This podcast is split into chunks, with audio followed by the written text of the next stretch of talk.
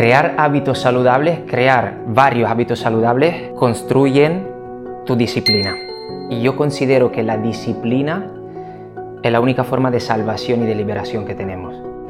Estamos totalmente desconectados de nuestros pies por el, calzado convencional con las suelas de gomas que nos separan de la naturaleza, del suelo y de todas las sensaciones que podemos absorber y sentir a través de los pies. Pensemos que en los pies hay 200.000 esteroreceptores. Tenemos más recepción en los pies que en la zona íntima. Las mujeres suelen decir que, que pueden hacer más cosas a la vez. Eso técnicamente no es cierto. Lo que sí son capaces de hacer, son capaces de saltar de una tarea a otra mucho más rápidamente que nosotros hombres. Nosotros estamos muy como eh, acostumbrados a pensar que gracias a la motivación empiezo y actúo, cuando realmente el círculo sería actuar, durante la actuación veo los resultados y después de los resultados, con los resultados que veo, me aumenta la motivación y esto se retroalimenta. Acción, resultado, motivación. Nunca hay una edad para empezar algo en la vida. El ejercicio, el entrenamiento de fuerza en específico junto, por supuesto, al ejercicio aeróbico cardiovascular, son la mejor herramienta para mantener una calidad de vida, de vida óptima y evitar la mayoría de enfermedades que vemos en la sociedad odierna. Una vez al día sería como deber respirar conscientemente. Una vez al día párate y, y mira cómo respira y sé consciente de los cambios y de los beneficios que produce una respiración correcta y conectada. Respira, relájate. La vida es aquí, no allá.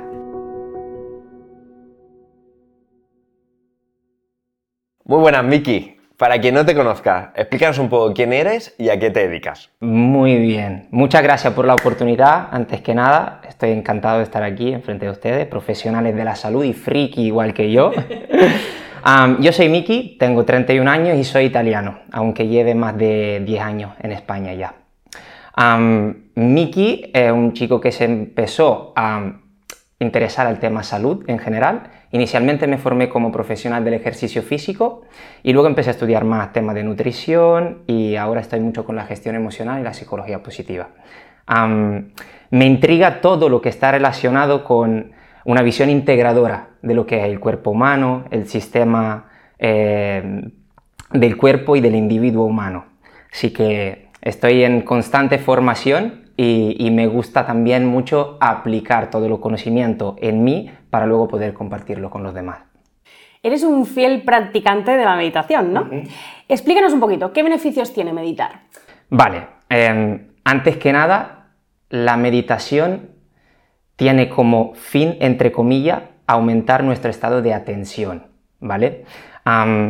tiene varios beneficios para el individuo, pero este digamos que sea el más mm, relevante, ¿no? El, aumentar el estado de atención. Y si lo pensamos bien, sería muy interesante trabajar eh, nuestra capacidad de atención en una, sociedad con estímulo y distracciones constantes. Sería muy interesante también trabajarlo ya desde bien pequeñitos, cosa que por ejemplo en Oriente se hace. En la, en la escuela de Oriente de Asia se utilizan técnicas de respiración y de meditación ya a edades muy tempranas, 5 o 6 añitos. eso sería muy interesante. también tiene muchos beneficios a nivel físico, ¿vale? Como ya vamos por la vida muy estresados, muy acelerados, eh, eh, la meditación nos ayuda a, bajar y a tranquilizar la frecuencia cardíaca, a disminuir el estado inflamatorio del cuerpo a través de la, eh, mejora de la función del sistema inmunológico, pensemos que es solo eh, una hormona perjudicial, como el potencialmente perjudicial como el cortisol, porque tiene mucho beneficio también, disminuye un 30-40% mientras meditamos y solo un 10% mientras dormimos. O sea, imaginémonos, dormimos, nos relajamos, digamos, un 10%, meditamos, nos relajamos un 30-40%. Es muy potente el efecto que tiene la meditación sobre, sobre el estado inflamatorio, porque sabemos que el cortisol podría aumentar el estado inflamatorio de una persona, y además, eh, obviamente, eh, ayuda a la relajación muscular, activa la función del que viene siendo el sistema nervioso autónomo parasimpático, y con eso muchísimo más beneficio. Bueno, no sé si es correcto, pero he leído que el mindfulness y la, meditación no son lo mismo. No sé si nos podrías decir si esto es así. correcto, no son lo mismo, pero sí que diría que son madre e hijo, ¿vale? Es decir, el mindfulness, el mindfulness es esta práctica que viene de un psiquiatra de Massachusetts, que se llama John Kabat-Zinn, que es el inventor del mindfulness, y básicamente viene siendo una terapia, vamos a llamarla de esa forma, que se trajo desde los principios budistas a una sociedad occidental, ¿vale? Son los principios de la antigua tradición budista em, mm, puesto en una práctica clínica en Occidente, ¿vale? El mindfulness es mm, literalmente conciencia plena, atención plena, ¿vale? Todo eso, ¿qué quiere decir? ¿Cómo la define el mismo John Kabat-Zinn, el mindfulness? Con prestar atención de manera intencional al momento presente sin juzgar. Se, dice pronto. inicialmente se llevó muchísimo a, las clínicas eh, psiquiátrica, obviamente, donde había problemas de estrés, de neurosis, de, bueno, de patologías psiquiátricas. Y luego se ha empezado a utilizar también en trastornos más comunes, en prisiones, por ejemplo, donde, claro, mm, mm, o sea, hay gente muy sometida a estrés o con mucha carga mental y muchos casos de neurosis, ¿no? luego también se ha llevado a los hospitales, entonces ya a la salud pública, ¿sí? y luego ya se ha empezado últimamente a llevar también en plan más a nivel particular y empresarial. De hecho ya hay sesiones y cursos de mindfulness en empresa para mejorar lo que es la atención, disminuir los niveles de estrés y ser más proactivo, más creativo, más activo y más atentos. De hecho, las siglas MBSR en inglés, que sería Mindful Based Stress Reduction, ya está mm, ah, en los protocolos como, como terapia psiquiátrica. Brutal, sí. ¿Y sabes qué pasa dentro de nosotros cuando realizamos este mindfulness? En una, digamos, en una definición un poco más científica, ¿hay una explicación detrás? Sí, no he dicho, perdón, que el mindfulness es esto, entonces yo la llamo como forma de vivir, forma de eh, vivir de forma plenamente consciente prestando atención al momento presente, mientras que la meditación es la práctica base del mindfulness, ¿vale? Como el ejercicio diario del mindfulness, uno de los, pero la más básica, ¿vale? Sobre todo la que se basa en la respiración. ¿Qué pasa en, un individuo cuando se medita? vamos a decir que el... No, perdón. ¿Qué pasa cuando practicamos el mindfulness?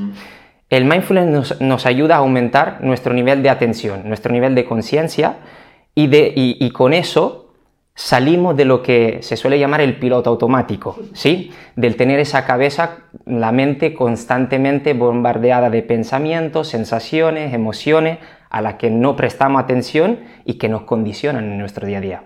Como le llaman los budistas la mente del mono, ¿sí? imaginémonos que, por ejemplo, en cada experiencia, vivencia, relación de nuestro día a día, le aplicáramos esa atención plena, cuánto de diferente sería nuestra vida, cuánto más satisfactoria, cuánto más intencional sería todo, ¿sí? no iríamos tan estresados por la vida si pudiéramos conscientemente prestar atención a una sola cosa a la vez.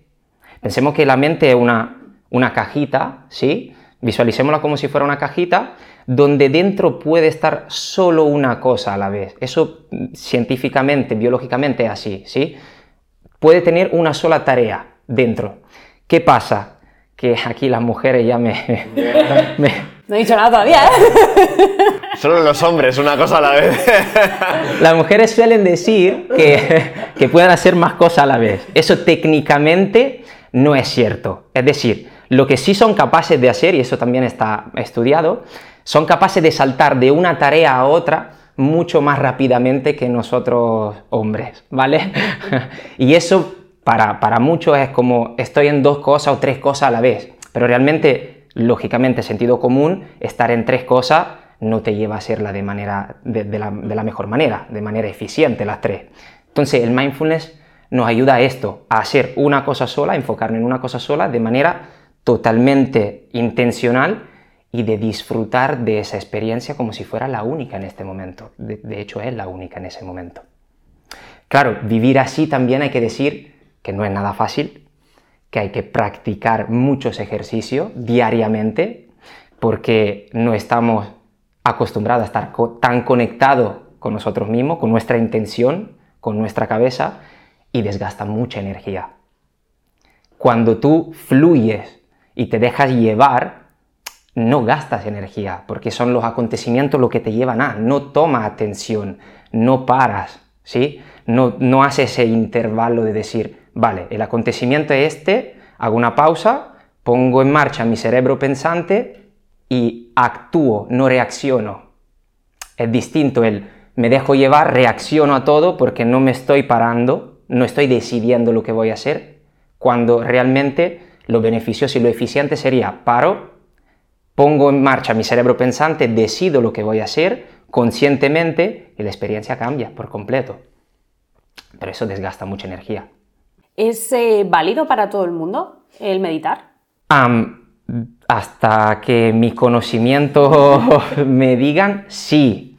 Eh, obviamente hay varias técnicas y muchas prácticas diferentes, pero pensemos que, por ejemplo, la práctica del mindfulness ha sido llevada ya a los hospitales y, en casos muy graves como por ejemplo oncología o cánceres.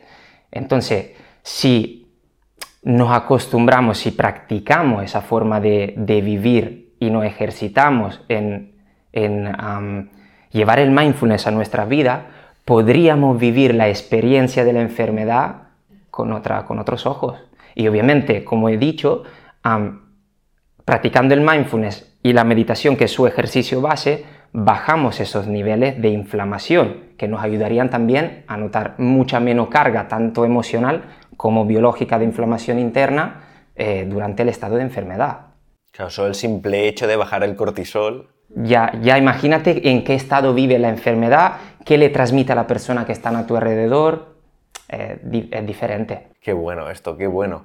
Y para las personas que nos estén viendo y estén viendo todos los beneficios que pueden llegar a obtener, deben de estar pensando, esto me parece fascinante, pero ¿cómo empiezo? ¿Nos podría dar algún tip de cómo empezar? sí, como yo siempre recomiendo algo que es nuevo para nosotros, al principio está muy bien que sea bien y mal, eh, obviamente es subjetivo, pero yo considero que esté muy bien que sea guiado, ¿vale? Y lo más fácil posible. Como es un hábito y cada hábito al principio debería de practicarse de forma regular pero corta para que se haga recurrente y que sea fácil de practicar, si no, no lo voy a meter dentro de mi rutina. La meditación y el mindfulness igual. Tengo que empezar con prácticas cortas, de duración breve, ¿sí? Y luego voy también progresando a nivel de postura corporal, por ejemplo, que son un reto ya más físico, más estructural del cuerpo, porque no es lo mismo, por ejemplo, empezar a meditar tumbado, con las luces apagadas, con guía en los cascos y en un ambiente con la temperatura correcta y una mantita encima, que por ejemplo llegar a meditar en posición de loto, con las caderas bien abiertas, la espalda erguida, la coronilla hacia el techo, durante 40 minutos, sin guía, solo tú y tus pensamientos y tus emociones. Eh, eh, obviamente todo pasa por una progresión. Entonces, si tuviera que dar unas recomendaciones es empezar guiado y con duraciones breves, en una posición cómoda. Conforme vas viendo que ya puedes ampliar tu abanico de posibilidades de meditar en posición estructural o sin guía o con sonido a una determinada frecuencia en vez que la guía de una persona que te indica lo que tienes que hacer, pues ya vas progresando conforme tú te sientas cómodo, porque al final recordemos, el, no tienes objetivo la meditación. Si tiene uno, el fin de la meditación es intentar crear un observador externo de nosotros mismos. Como tener un espejo enfrente que te está diciendo, "Mm, te ha llegado un pensamiento, mm, estás, estás sintiendo esa emoción, vuelve al presente. ¿Sí? Y todo esto, la práctica más fácil para hacerlo es centrarse en la respiración. ¿Y crees, eh, porque han mencionado los sonidos eh, eh, con cierta frecuencia, ¿no? Con una frecuencia determinada, imagino. ¿Ayuda a concentrarse más o más rápido? Sí, porque siendo electricidad, siendo energía nosotros, la frecuencia de los sonidos que escucha ayudan a tus neuronas vibrar a una, a una determinada frecuencia. Entonces, cuando tú quieres entrar en un cierto estado, eh, eh, digamos, neurológico, am, sí que ayuda, el- la vibración externa ayuda a conciliar la vibración interna. Vale, brutal. Bueno, a mí personalmente me cuesta mucho concentrarme, ¿vale? O sea, y ponerme a meditar. O sea, tengo que tener el día que diga hoy, hoy, hoy sí, ¿vale? Entonces, a las personas que les pasa como a mí, ¿qué consejos nos darías para, para poder hacerlo? Muy buena pregunta. Yo considero que como todo, antes que nada es hacerlo, ¿vale? antes que nada, o sea, cuando estoy ahí por, no, no sé si empezar porque me da que va a ser muy difícil o considero que, hazlo, ya verás si es difícil o no.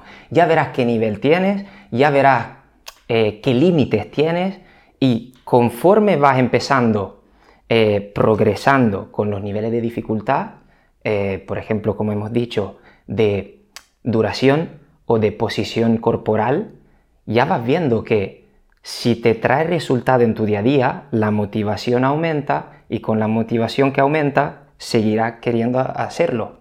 ¿sí? Yo soy muy partidario de esto. Eh, eso lo decía Marcos Vázquez de Fitness Revo- Revolucionario. Nosotros estamos muy como eh, acostumbrados a pensar que gracias a la motivación empiezo y actúo y después de actuar obtengo unos resultados. Cuando realmente el círculo sería actuar, durante la actuación veo los resultados y después de los resultados, con los resultados que veo me aumenta la motivación y esto se retroalimenta. Acción, resultado, motivación. ¿Sí?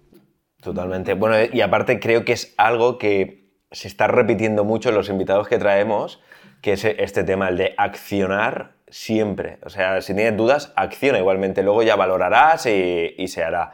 Totalmente. Yo quería hacerte una pregunta que creo que quizá la has medio contestado, que es ¿cuánto tiempo recomendarías meditar por sesión? Que imagino que será dependiendo en el, pues eso, el nivel en el que estés, ¿no? Sí, a- también am, el, el tiempo que le quieras dedicar realmente en tu día a día no es igual.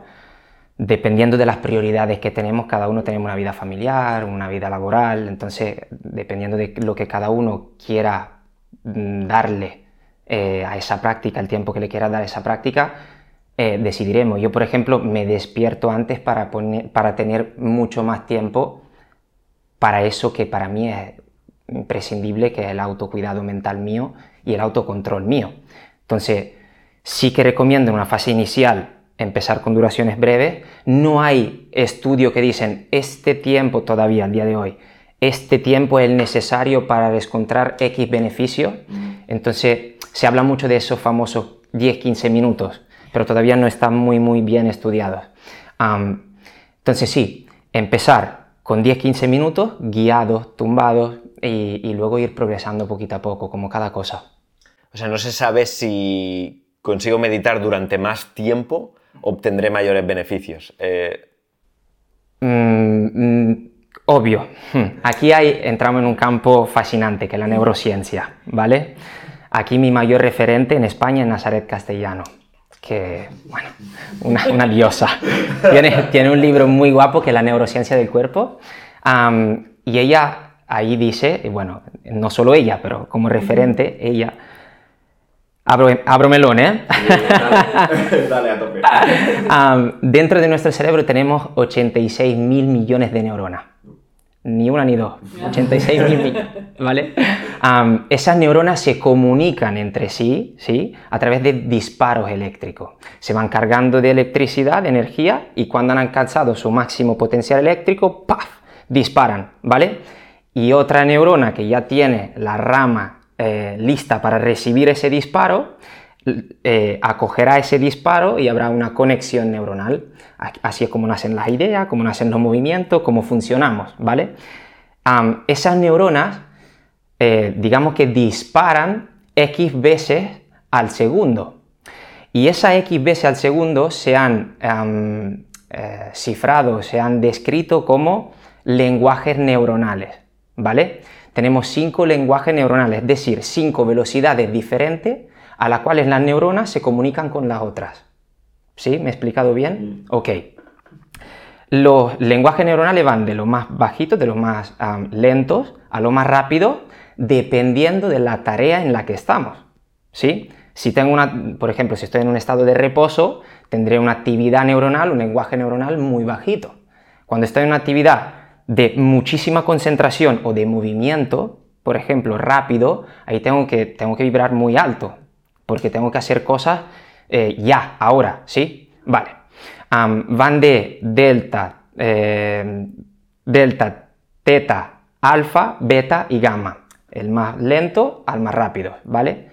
El estado de default del cerebro, de serie, cuando nosotros estamos sin la red neuronal por defecto en acción, en acción que son toda esa, ah, ese bombardeo de pensamiento que no llegan, ¿sí? Eh, cuando no tenemos ese bombardeo de pensamiento estamos en un ritmo alfa. Nuestras neuronas disparan entre 8 y 12 veces por segundo, ¿vale? Ese estado alfa, ese ritmo alfa, antes se relacionaba solo con estado de relajación total. Últimamente se ha empezado a ver que cuando nos concentramos en estado de toma de atención, vuelven a vibrar las neuronas en un ritmo alfa. ¿Qué pasa cuando meditamos? Sobre todo la meditación del mindfulness, muy relacionada con la respiración, que nuestras neuronas ritmo alfa aumentan. Al aumentar la neurona ritmo alfa, esa que hacen, inhiben la demás zona del cerebro que nos envían distracciones, que nos envían pensamientos, nos envían emociones. Le crean como una barrera y dicen, no, no, no, yo quiero estar aquí ahora. ¿Sí? Es el principio del mindfulness, estar aquí ahora, vivir el presente. Entonces, claro, vibrando en alfa, eh, haciendo, mm, produciendo ese aumento de las neuronas que vibran en alfa, aumentaremos nuestra atención, disminuirán nuestras distracciones. Entonces ahí sí, contesta tu pregunta, cuanto más medito, más me acostumbro a estar en alfa, más neuronas crearé que vibran a ritmo alfa, menos distraído seré por la vida. Ha sido larga, pero... brutal. Sí. Brutal. No, no, yo no conocía absolutamente nada, o sea, sí que conocía los diferentes niveles de frecuencia a los que vibramos. Eh, bueno, que vibra el cerebro, ¿no? Realmente es, o- o, em, pero no conocía todo lo demás, o sea, me parece fascinante. Piensa que la, la neurona alfa, por ejemplo, crecen durante la infancia, adolescencia, ¿sí? Y luego se van perdiendo con la vejez. Por eso empezamos a olvidarnos de cosas, ¿sí? ¿Cuánto de importante sería la meditación para aumentar ese estado cognitivo, de atención, de memoria? Porque no dejamos que las ondas alfa mueran, ¿sí? ¿Qué pasa también? Cuanta más horas de meditación acumulo, se, se le llama meditación, meditador experto, ¿no? Después de 10.000 horas de meditación estamos hablando, o sea que imagínate una vida entera prácticamente, ahí sí que las neuronas alfa se van del cerebro. ¿Por qué? Porque he llegado- a un estado de atención tal que yo soy capaz por mí mismo de anular todos los estados distractivos de mi cerebro. Entonces la neurona alfa ya no la necesito, ¿sí? Pero eso, repito, después de 10.000 horas de, de meditación, de práctica. Sí. Brutal de horas, claro, un número brutal de horas. Y yo desde aquí quiero hacer un pequeño llamamiento, solo por lo que acabas de comentar, el simple hecho de comer y saborear la comida. O sea, que es algo que creo que podría ayudar a la gente de decir, pero no comas. Bueno, o sea, come y saborea la comida. De hecho, es una de las prácticas del mindfulness, el saboreo se llama. Y, y está muy relacionado con la alimentación consciente. Es una, es una, Una friki de la alimentación consciente. es una alimentación donde se usan todos los sentidos. Desde que, yo qué sé, el desempaqueta el producto, eh, ya el sonido del paquete del producto, el tacto del producto mismo, el olor, el, la, la- yo qué sé, eh, el, el- el color, por supuesto, todo lo que ve, el, el estar totalmente presente en la preparación de un plato, de una comida, de un producto final, hace que el sabor mismo cambie. Y, y luego, claro, también al comer, toda la digestión también cambiaría. Y eso ya ustedes son más, mucho más informados que yo, pero al hacer una digestión consciente, con la masticación lenta y prolongada, pues ya sabemos que es muy beneficiosa como técnica. Totalmente. Sí, yo soy una friki también de alimentación consciente, sí, sí, totalmente. Em, más o menos ya creo que lo has respondido, pero ¿tú crees entonces que la meditación puede ayudar a las personas que han perdido esa capacidad de concentración? ¿La- ¿Le puede ayudar a recuperarla? Totalmente de acuerdo, sí. Porque eso, literalmente en el cerebro eh, van cambiando cosas eh, mediblemente a nivel de biología.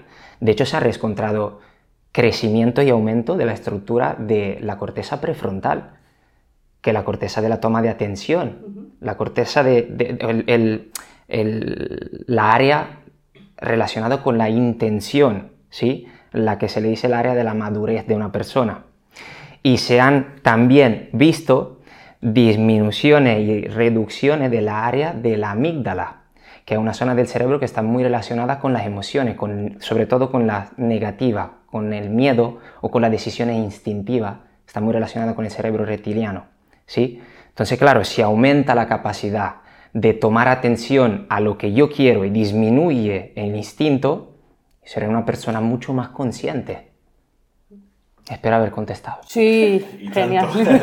Qué guay. Eh, yo haciendo los deberes, que eh, he indagado tu Instagram un poco, aunque realmente eh, soy bastante fan y siempre lo miro, eh, he visto que también hablan mucho de la respiración. Eh, ya repito lo mismo, hemos tenido varios invitados de que hacen mucho hincapié en el tema de que la respiración es muy importante. ¿Qué nos podrías decir sobre esto? Es un mundo muy, muy, muy grande, lo de la respiración también. Am, hace pocos días saqué un, un, un que ahora está muy de moda, sobre, bueno, dije, dije esto, R- lo que realmente y únicamente podemos controlar en nuestro día a día es la respiración. O sea, somos dueños solo de la respiración. Y a través de la respiración todo sucede y todo ocurre. Por ejemplo, am, estamos muy sujetos a estados emocionales, ¿sí? Y también a cambios a nivel biológico físico. ¿Cuánto de importante es el oxígeno en esos cambios biológicos en el cuerpo? Prácticamente en, en casi todos, ¿sí? O sea, si funcionamos es porque llevamos oxígeno dentro, ¿no? Vale.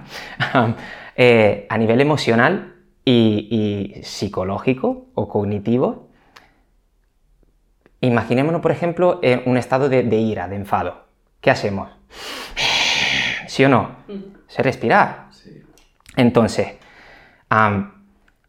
la respiración es una herramienta tan potente que nos puede, por sí misma y por definición, anclar al momento presente. Cuando nosotros nos enfadamos, estamos en un estado emocional alterado, es porque no estamos en el acontecimiento presente, sino que ya estamos viviendo una experiencia que no existe. O estamos en el pasado o estamos ya preocupándonos para el futuro. Muy importante la diferencia entre preocuparse y ocuparse. Eso es lo que nos enseña el mindfulness, ¿no? Ocuparte del presente, no preocuparte del futuro. El pasado nos lleva a la depresión, a la tristeza, el futuro nos lleva a la incertidumbre, al miedo, a la ansiedad. Entonces, a través de la respiración, a que no existe una respiración pasada, no la puede vivir. Y no existe una respiración futura, todavía no ha sucedido. Entonces, solo a través de la respiración puede estar aquí ahora. Si conscientemente conecta con tu respiración, ¿cuántas veces respiramos conscientemente en nuestro día a día? ¿Quién respira conscientemente en nuestro día a día? Y eso que venimos al mundo cuando empezamos a respirar y nos vamos cuando acabamos de hacerlo. O sea, tan de importante es la respiración. Hay que cuidarla. Es más, leí una frase que me impactó muchísimo que decía, la vida es el tiempo que pasa entre respiración y respiración. Dice, porque si dejas de respirar, se acabó la vida. Totalmente, totalmente. Y luego, obvio, también está un tema un poquito más técnico ya, y entramos a hablar de, de- de patrón de respiración, de esquema respiratorio. Y, y ahí se abre otro mundo. ¿Hay alguna forma correcta de respirar? A ver, tema de... Para empezar con la nariz.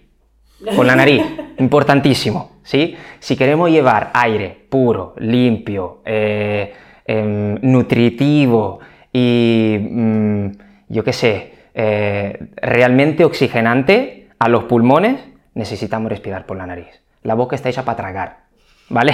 En la nariz tenemos muchísima estructura y muchísima más eh, eh, zona facilitadora y, y proceso facilitadora a que nos lleve ese aire puro y limpio que realmente necesitamos para que toda la biología y la magia de las reacciones del cuerpo ocurran, ¿vale?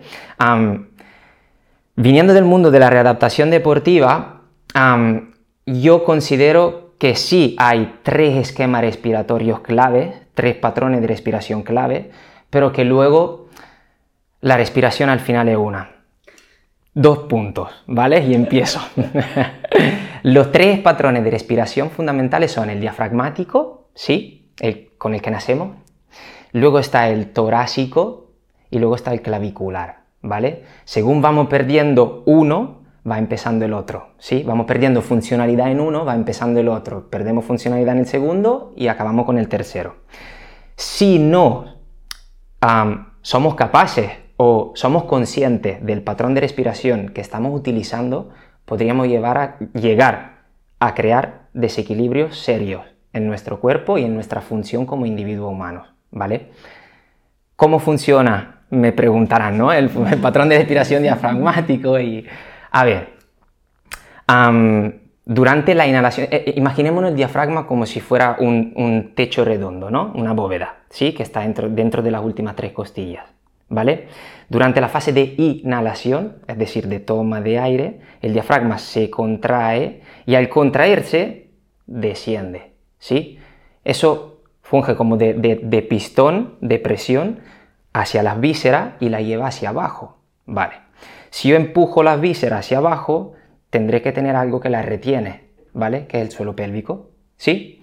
Una vez que yo tengo el diafragma que empuja, el suelo pélvico que retiene, la única forma que tiene el cuerpo para no explotar por dentro, para, poder eh, gestionar esa presión, es ceder hacia adelante. Entonces vemos que la barriga se expande, la pared abdominal cede en excéntrico, técnicamente, ¿sí? Los oblicuos, eh, el transverso y el recto abdominal ceden en excéntrico hacia adelante.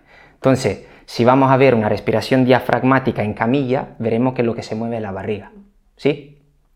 Y las últimas tres costillas, pero no hay una expansión torácica tal, ¿vale? El segundo patrón, cuando ya por, no me gusta la palabra problemas, pero por problemas físicos o por desconexión, ¿sí?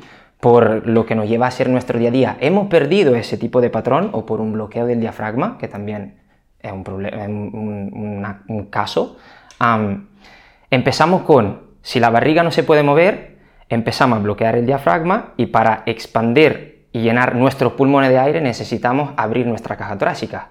Y ahí empieza el patrón de respiración torácico, ¿sí? Se ve mucho, por ejemplo, en personas con sobrepeso.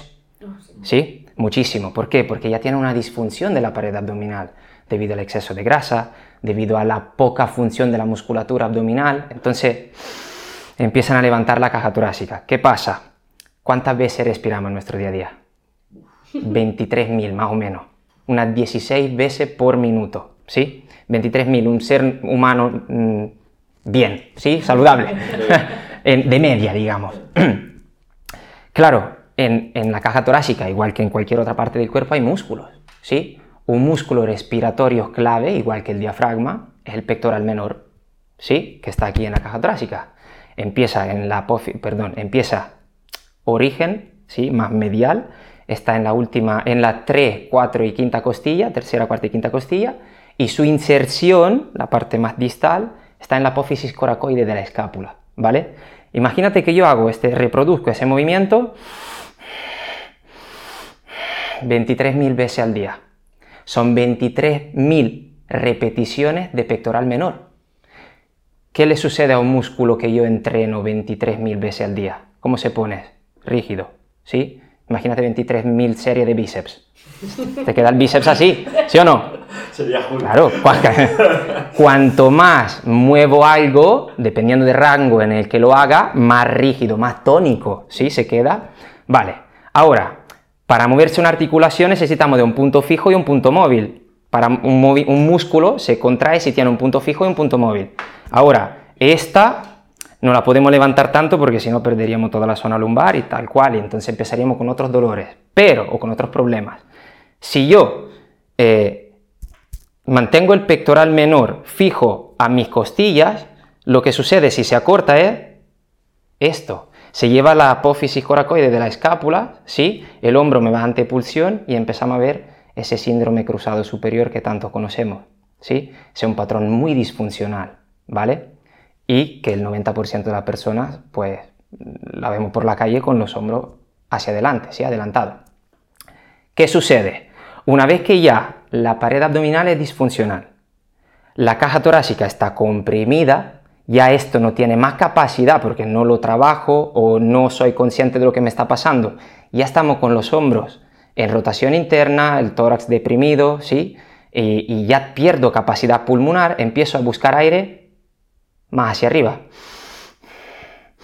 Y empieza el tercer patrón, que es el, clavicular, ¿sí? Levantamos la clavícula y empezamos a respirar con lo esternocleidomastideo, con lo escaleno, musculatura superficial del cuello, ¿sí? Que está hecha para moverse, no para respirar, no para, para sostener, no para hacer 23.000 repeticiones diarias, ¿vale? Y entonces cuando, claro, cuando esto se pone rígido, ya tengo esto rígido, que, no, que es disfuncional, esto que es disfuncional y rígido, que no se mueve, esto lo pongo rígido, soy un cacho de madera y además con muchos dolores cervicales. Algo rígido, si yo lo muevo, se rompe. Imagínate un vaso de cristal, es rígido, si se cae, se rompe. ¿Sí? Necesitamos el justo mix entre trabajo y relajación. Si yo esto lo trabajo 23.000 veces al día y nunca lo muevo en otro rango, no lo relajo o no le doy fuerza, pues me empiezan los dolores cervicales y todos los problemas de migraña y todo lo que está relacionado con, con esto. Y aparte, yo no soy un entendido de esto, pero entiendo que quizá conforme va subiendo la respiración, la capacidad de oxígeno es menor, o sea, oxigenas... Correcto, claro. Cuando pierde capacidad pulmonar, pierde capacidad de absorber oxígeno. Y ahí las enfermedades... Imagínate. Por eso es tan importante, por ejemplo, en enfermedades de EPOC, ¿sí? crónicas pulmonares, eh, restablecer patrones correctos de respiración. Muy importante. Hay muchos ejercicios de, de diafragma, de suelo pélvico, de pared abdominal, muchísimo. Y el transverso hay un músculo clave. Y además otra cosa muy bonita, si puedo alargarme un poquito, ¿sí? um, imaginémonos siempre ese diafragma como techo redondo, ¿no? Si, lo vemos, si, si, si abrimos una imagen y vemos el diafragma, veremos que sostiene el corazón, ¿sí? Como el corazón se apoya encima del diafragma, ¿vale? Entonces, durante la inhalación que hemos dicho que ese diafragma se contrae y desciende, el corazón ¿qué hace? Amplía su volumen, ¿sí? Se expande. ¿Eso qué emana? Emana una señal para el cerebro y le dice, envíame más sangre porque me estoy expandiendo y me quedo sin el volumen necesario de sangre dentro. Entonces se activa el sistema nervioso autónomo simpático, ¿sí? El que no acelera. Inspiración, aceleración. Durante la exhalación, el diafragma vuelve a subir porque se relaja, el volumen del corazón vuelve a disminuir porque está comprimido y entonces al cerebro le envía la señal de, eh, para de enviar sangre porque si no exploto. Entonces se activa el sistema nervioso autónomo parasimpático y nos relajamos. Por eso sería tan importante alargar la fase exhalatoria. cuanto más alargo la fase exhalatoria, más me relajo. No, masterclass eh, brutal, porque si las personas eh, se dieran cuenta de lo importante que es, sobre todo a nivel, yo por mi conocimiento a nivel de enfermedad, de la falta de oxígeno en el organismo, si supieran eso y lo que acabas de explicar eh, les haya quedado lo suficientemente claro, se lo tienen que empezar a tomar en serio este tema. Yo, yo considero que una vez al día sería como deber eh, respirar conscientemente. Que aquí, aquí voy.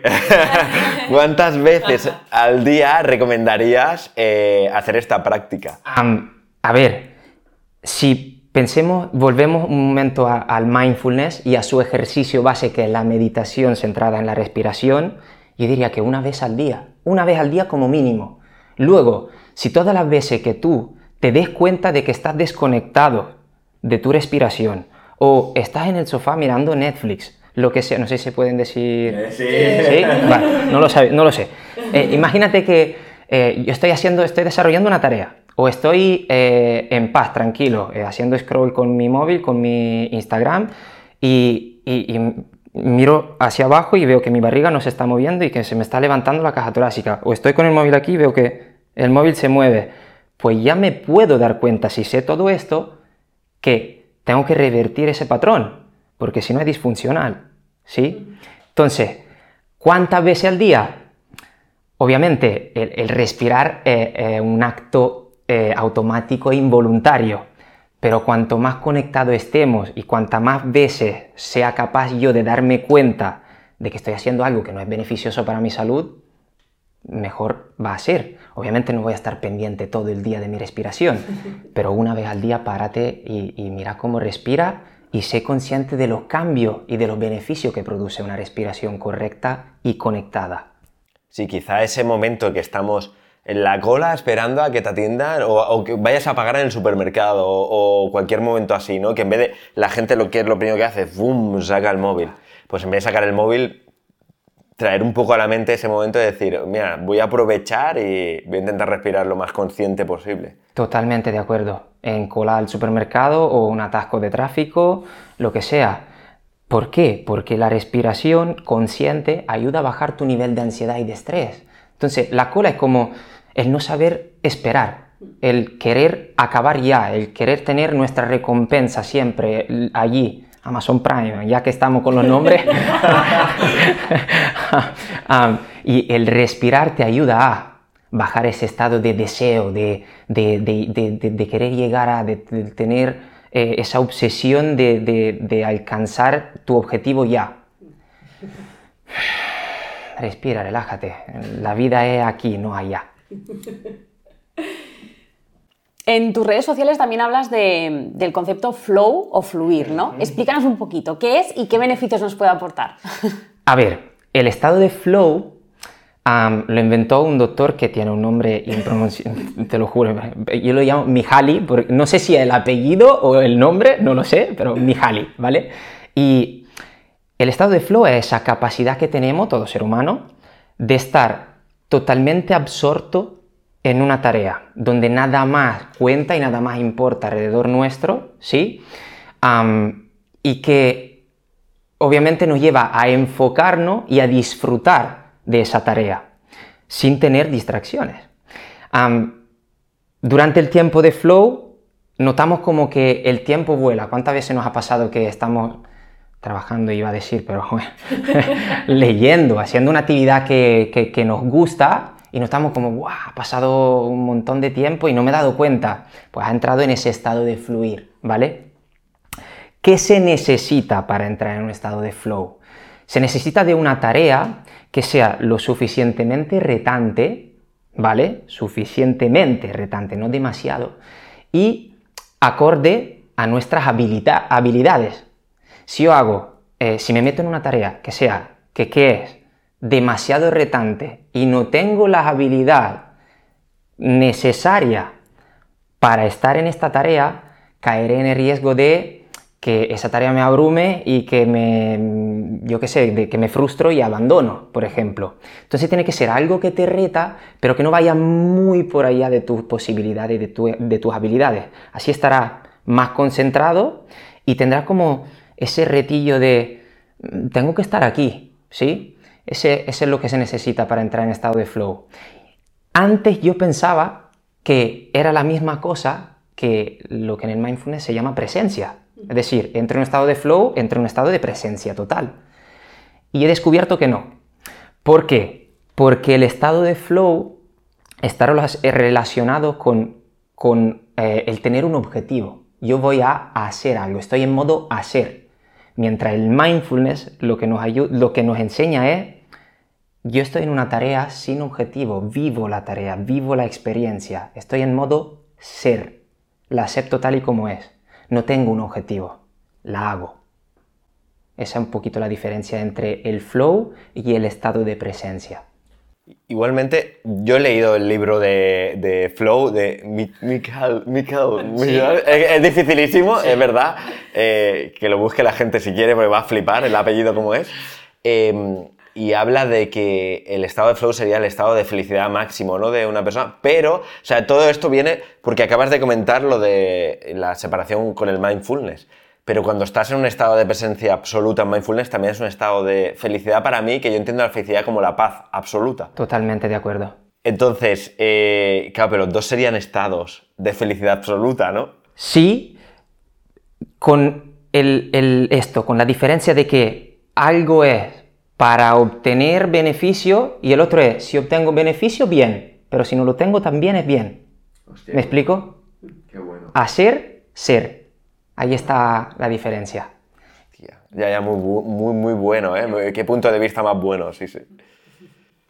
Bueno, ahora vamos a cambiar un poquito de tema, nos vamos ahora con dolor, pies, etcétera, que también eres especialista. Eh, de hecho, eres, especialista en readaptación física.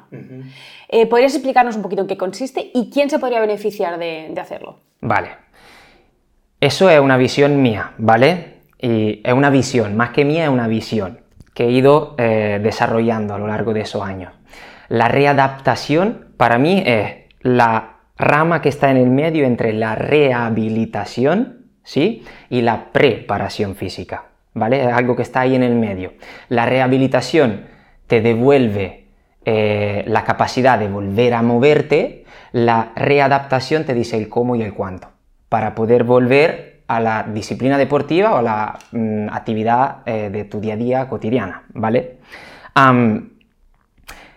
la readaptación eh, es apta para todo aquel individuo que haya sufrido una lesión y que quiera volver después de una lesión a una actividad, repito, del día a día, cualquiera ya sea, levantar tu hijo del suelo o levantarte de una silla, o a volver a eh, ejercer un deporte, una disciplina y a cumplir con un gesto deportivo en concreto, por ejemplo. ¿sí? Eso son todas, o sea, cada uno de nosotros en realidad se puede beneficiar de la readaptación, ¿sí? Porque a diferencia de la, perdón, de la rehabilitación, eh, es una técnica, de hecho yo tengo mi, propio método y la llamé recuperación propia, es una, una rama, una disciplina donde el sujeto mismo, el lesionado, el que va a hacer el trabajo. Mientras en la rehabilitación normalmente o el fisio o la maquinaria la que hacen el trabajo, ¿sí? Mientras en la readaptación es el sujeto mismo el que cumple con el trabajo. Vale. Perfecto. ¿Sí? ha quedado claro, creo. Em, cuando nos lesionamos, eh, la verdad es que muchas veces creemos pues, que tenemos que parar ¿no? Y, no, y, no, hacer nada, o bueno, o nos dicen que tenemos que parar para dejar que la zona se recupere. ¿Cómo aconsejas tú tratarlo? Vale, aquí voy a ser contundente. ¿eh? yo considero que el reposo absoluto es algo que está muy pasado de moda ya, ¿vale? y que es una creencia de la, que yo llamo limitante. Es un mito y que afortunadamente últimamente ha sido desvelado bastante, ¿vale? Pongamos de nuevo el sentido común. Si yo me lesiono, ¿sí? En una estructura, en una área dada, todo lo que está alrededor de esa lesión va a ser disfuncional. Se va a poner muy rígido para proteger lo que acaba de ocurrir y se va a inmovilizar por sí solo. ¿Sí? Entonces, si yo hago reposo absoluto, ya que sabemos que durante el reposo absoluto se pierde masa muscular, porque no lo estoy implicando, ¿sí? Entonces, yo estoy, en vez que favorecer el proceso de regeneración, de recuperación, de velocizarlo, lo estoy ralentizando, ¿sí? El reposo absoluto me lleva a perder masa muscular, perder más, funcionalidad, perder más velocidad, más potencia, más todo. Yo siempre aconsejo en todo lo que sea posible, en la capacidad que cada uno tenga, en la posibilidad de que uno tenga, dada por cada lesión y cada caso, volver a moverse lo antes que se pueda. Hay miles de estrategias hasta para harto fantasma. O sea, estamos hablando de estrategias como la imaginación motora, donde el camino neuronal neuromuscular, la conexión neuromuscular, la sinapsis, es la misma. Entonces, si yo estoy moviendo un si yo estoy pensando mover un arto que realmente no soy capaz de mover porque tengo una lesión, realmente mis neuronas siguen haciendo ese entrenamiento, ese, ese, camino. Entonces ya es como que no estoy perdiendo toda mi función porque mi cerebro todavía la tiene, la estoy entrenando, ¿sí? eso. Obviamente todo esto siempre bajo la supervisión de un profesional y que todo esté, esté bien pautado, por supuestísimo. Eh, el movimiento favorece y ayuda los procesos de regeneración y de, de recuperación. Y es más, es más, nosotros tenemos, por ejemplo, en fase de dolor, ¿vale? Tenemos unos receptores en toda la zona de, de nuestro cuerpo. Todas las células tienen varios receptores. Vale, los receptores del dolor se llaman nociceptores. ¿Vale? fíjense que para inhibir los nociceptores solo sirven otros receptores, que son los receptores del movimiento, los mecanoreceptores, lo que se activan cuando recibimos un estímulo mecánico. Es decir, el movimiento inhibe el dolor flipa. y justamente hablando de lesiones, ¿crees que em, el dolor se trata de forma distinta actualmente a hace unos años? Eh, sí y no. sí y no. Sobre todo en los centros de salud pública. Eh, sigo viendo y sigo escuchando en consulta todos los días, pues, que hay yo considero que hay muy poco tiempo en, la salud pública eh, para dedicarlo a la educación, al dolor y a la lesión, a lo que viene siendo la patomecánica, ¿no? y claro, por eso los pobres médicos eh, están muy propensos a, mm, a, recetar antidoloríficos y a utilizar, o por falta de información, o por falta de actualización, o por tiempos, remedios que son ya mm, obsoletos, digamos, para la ciencia moderna. Mm, esto nos lleva a una persona que no sepa mucho de, su, de, de, biología de anatomía o no esté muy conectado consigo mismo, le lleva a una kinesiofobia, se llama en, técnicamente en términos técnicos, a un miedo al movimiento, ¿vale?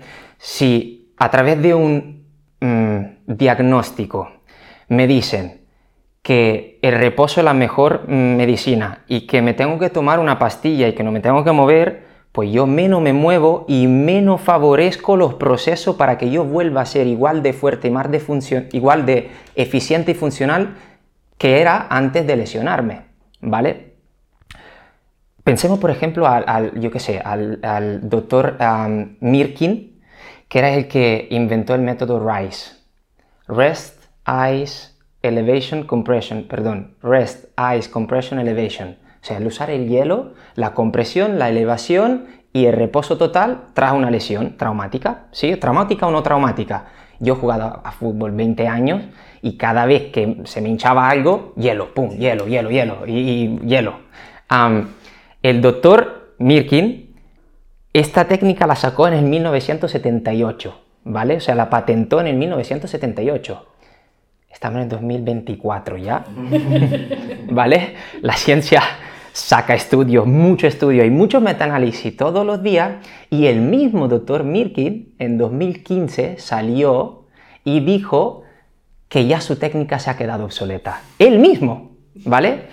Es, es real que en casos muy agudos de lesión traumática, que no es una lesión, es una lesión traumática, sí que el hielo es aconsejable. Y sí que una línea guía por un hueso puede ser una herramienta valiosa, pero siempre de forma aguda, muy pocos días.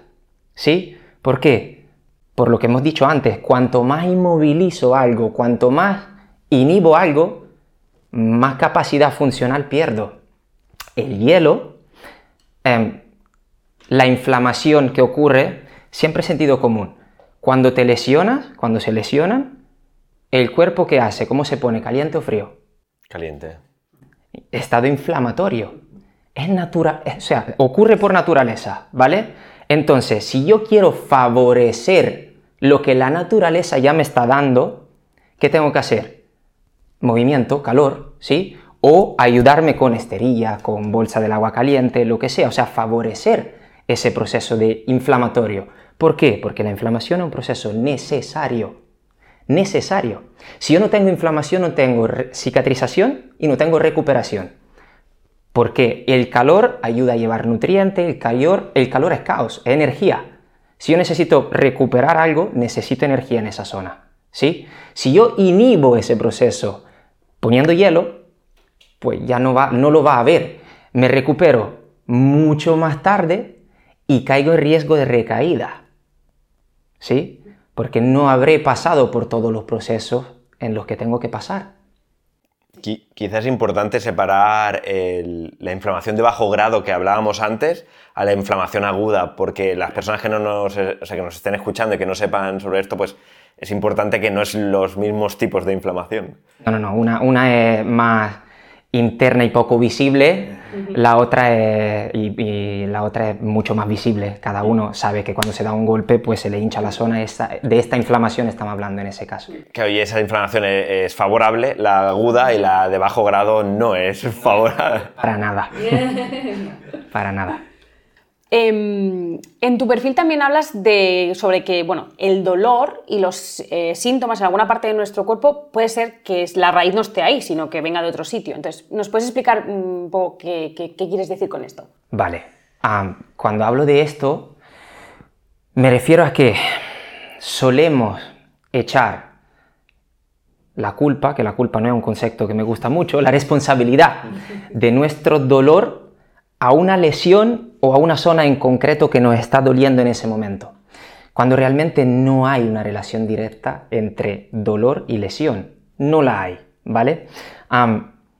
el síntoma, que es lo que nos produce dolor, y no siempre, porque muchas veces una cosa es el dolor nociceptivo, que depende de los receptores, y otra cosa es el dolor nociplástico o neuroplástico, ¿sí? que es el que depende del sistema nervioso central, que es el más crónico. Porque un dolor puede ser agudo y nociceptivo en un tiempo dado, pero claro, las estructuras se regeneran, se recuperan.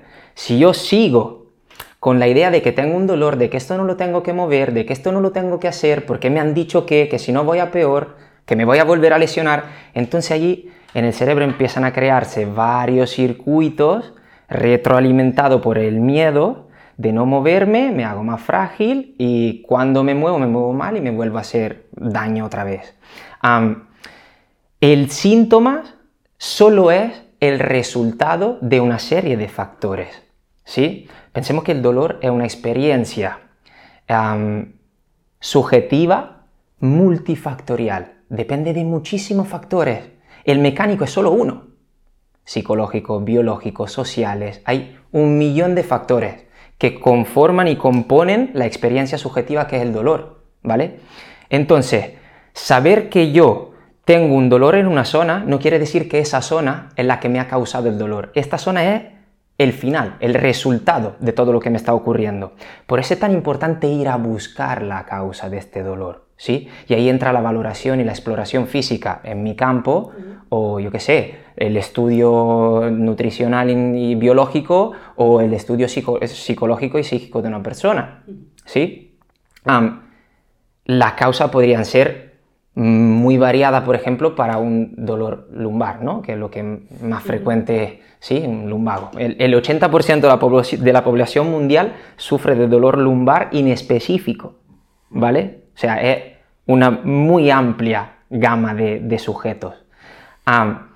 y claro, e, eso tiene muchísimas causas, muchísimas, de una disfunción eh, muscular, de, una, de, un pie disfuncional que, acaba desarrollando varias compensaciones, de un patrón de respiración alterado, porque la lumbar está ahí, ¿sí?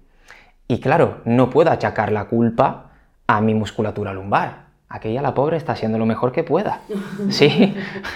vamos vamos a, estudiar y a ver cuál es la causa. Vamos a cuidarnos en el complejo porque mm, somos uno con todo.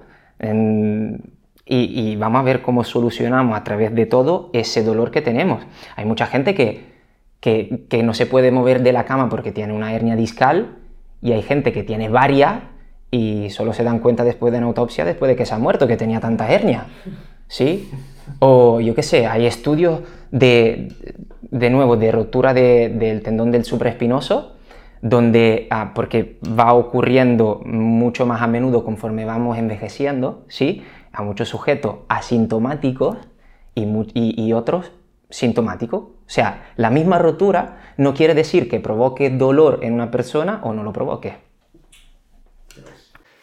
Mm, a medida que vamos envejeciendo, vamos perdiendo masa muscular, que es la famosa sarcopenia.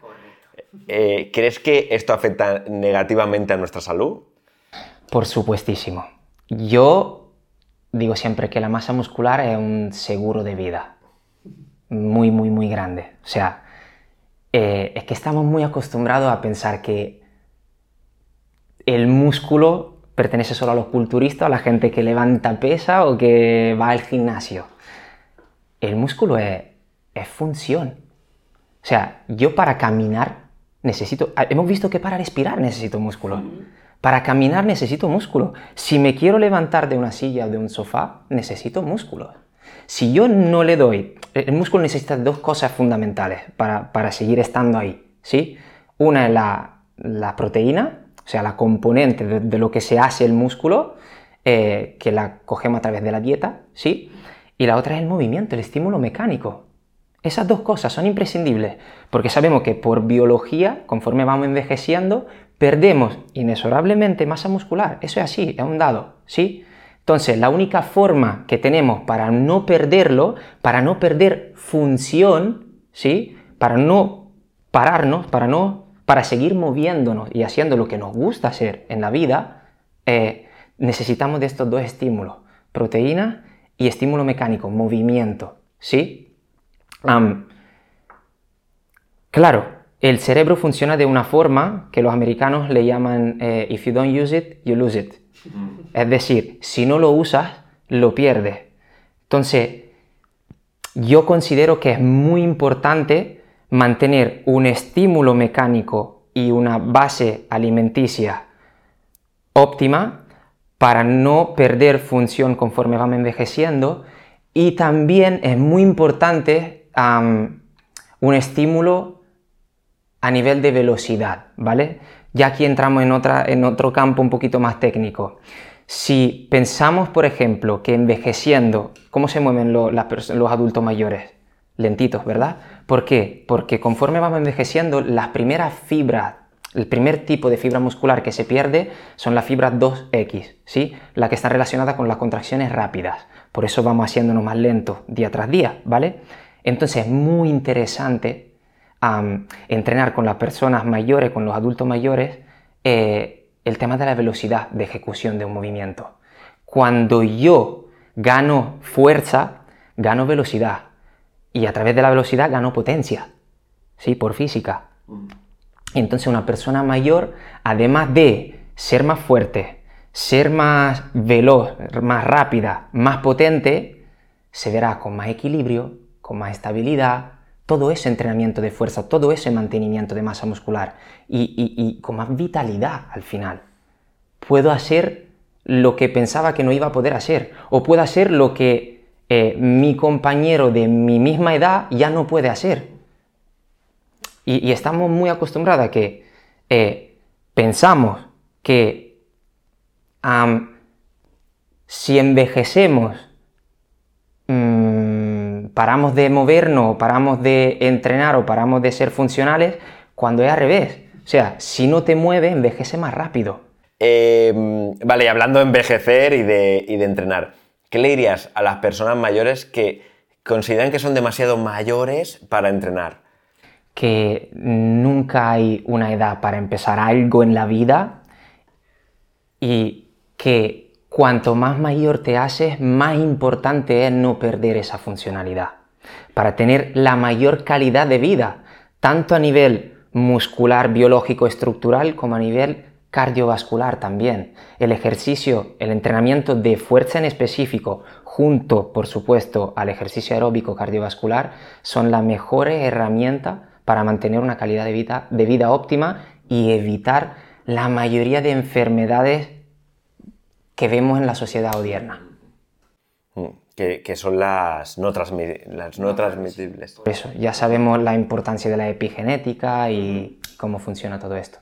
Vale, eres bastante cuidadoso eh, con la salud del pie, el movimiento, etc. Bueno, aparte, en cámaras no se estará viendo, pero nada más llegar a, nuestro estudio de grabación, eh, estás descalzado. Entonces, eh, ¿qué nos puedes contar sobre esto? Porque creo que se le da muy poco bombo al contacto directo que tenemos con el planeta, que es el pie. Ah, aquí soy muy friki de los pies, muy, muy, muy friki. Y no es en un término fetichista, pero en un término técnico, ¿vale? eso mismo, pensemos que son nuestro primer contacto con el suelo. Son nuestra base, son la zona que, que, primero se mueve antes que nada, ¿sí? estamos totalmente desconectados de nuestros pies por el, calzado convencional con las suelas de gomas que nos separan de la naturaleza, del suelo y de todas las sensaciones que podemos absorber y sentir a través de los pies. Pensemos que en los pies hay 200.000 esteroreceptores, es decir, hay una cantidad de órganos que nos envían informaciones al cerebro que son secundarios solo a las manos y a las bocas. Tenemos mal recepción en los pies que en las zonas íntimas. Buah. Para que vean. Para que vean. pie y tobillo, digamos que son las bases de nuestros cinco puntos funcionales, de nuestras cinco articulaciones funcionales, ¿no? Si, si, así la queremos llamar. Pie, tobillo, rodilla, cadera, la columna vertebral y luego la cintura escapular. ¿Sí? Imaginémonos esos cinco puntos fundamentales. Pues el primero es el pie, la base, pie-tobillo, ¿sí? si yo no le doy la correcta movilidad, funcionalidad, estabilidad, fuerza, funcionalidad al primer punto, ¿cómo voy a pensar que todos los demás sea funcional? Si empiezo por ahí, una casa se basa sobre los cimientos. Si los cimientos no son estables, ¿cómo va a estar el techo? ¿Cómo va a estar la cervical? De hecho, últimamente se está relacionando la salud y la funcionalidad de los pies con el bruxismo, con la salud bucal. O sea, al final somos un uno. No solo a nivel de eh, biomecánico, si queremos entrar en, por ejemplo, en medicina china ya, los meridianos que empiezan en el pie terminan en los ojos, por ejemplo. O sea, pasando por varios órganos y terminan en, la cara y la cabeza. O sea, hay mucha, mucha, mucha información sobre los pies en general, pero la sociedad de hoy en día está muy desconectada de todo esto. Y, hay otra cosa que em, eso lo he aprendido en los últimos años, el movimiento en sí nace siempre de la expansión y de la libertad. ¿sí? Por ejemplo, si yo algo restringido y constringido, ¿sí? algo muy rígido, se puede mover muy poco. Si yo me quiero mover, necesito amplitud, necesito libertad. a que no hemos visto nunca a nadie ir así por la calle, con las manos. Quitémonos las bambas y veamos cómo están los pies. ¿Cómo están los pies? Así, o peor todavía. ¿Sí o no? ¿Por qué? Porque utilizamos un calzado que no se adapta al pie, es el pie que se adapta al calzado. Eso es clave entenderlo. ¿Sí? Y imagínate, por ejemplo, tener una mano dentro de un guantón de boxeo, 8 horas diarias o más, que el tiempo que llevamos las bambas, durante 15 o 20 años. O en edad de desarrollo. O sea, ¿cómo se van a desarrollar todas tus demás estructuras partiendo de una base que es disfuncional? Eh, es muy importante cuidar la salud de los pies, muy, muy, muy importante. Yo, yo, tengo una pregunta porque te vi justamente, creo que fue ayer en redes, que trabajabas sobre una esterilla, ¿verdad? Eh, ¿Qué explicación tiene esto? ¿Por qué lo haces? La, la, esterilla tiene como unos pinchos, ¿no? Y además de eh, hacer activar esos canales de energía, de flujo de energía, como una acupuntura, ¿no? Una reflexología plantar, donde tú vas moviendo y vas cambiando la dirección de, tu centro de masa y vas, eh, yo qué sé, uh, experimentando varias zonas diferentes de, contacto del pie, también tiene una función a nivel de eso, de sensaciones, ¿no? De voy fortaleciendo mis pies a ese tipo de estímulo. De hecho, sería muy interesante ir descalzo por la vida para, claro, si, si tenemos 200.000 esteroreceptores que nos envían 200.000 eh, imágenes, sensaciones, eh, mm, experiencia al cerebro, el, yo qué sé, el agarrar hojas secas o el caminar encima del hielo o eh, los carbones ardientes o yo qué sé, cristal, pensemos en los faquiros, por ejemplo. O sea, hay mucha situación por la que puede pasar un pie. Todas esas son información que el cerebro recoge, almacena y aprende. En el momento en el que yo no lo hago, ya estoy perdiendo conexiones neuronales. ¿Sí? Algo que aprendo conecta neuronas, tengo una, una memoria, tengo una creencia, tengo una identidad. Si no lo hago, lo pierdo y lo desconecto. Entonces, todas las sensaciones que yo no le estoy dando al pie, porque estoy ocho horas metido dentro de un calzado, calcetín y todo lo demás, yo le estoy quitando función al cerebro, no solo a los pies. Así de, así de, importante es. Yo me estoy quitando las bambas. no, no, pero sí que te, te, prometo por lo que más quieras que lo voy a empezar a hacer, por lo menos por el, por el piso. Y eso sí es muy importante. Y además luego, bueno, eh, viene también el, el tema del grounding, ¿no? El que últimamente está muy de moda, pero que ya se estaba estudiando de hace muchísimo tiempo. El grounding no es nada más, o earthing, no es nada más que eso, el descalzarse y estar descalzo sobre suelo natural, ¿vale?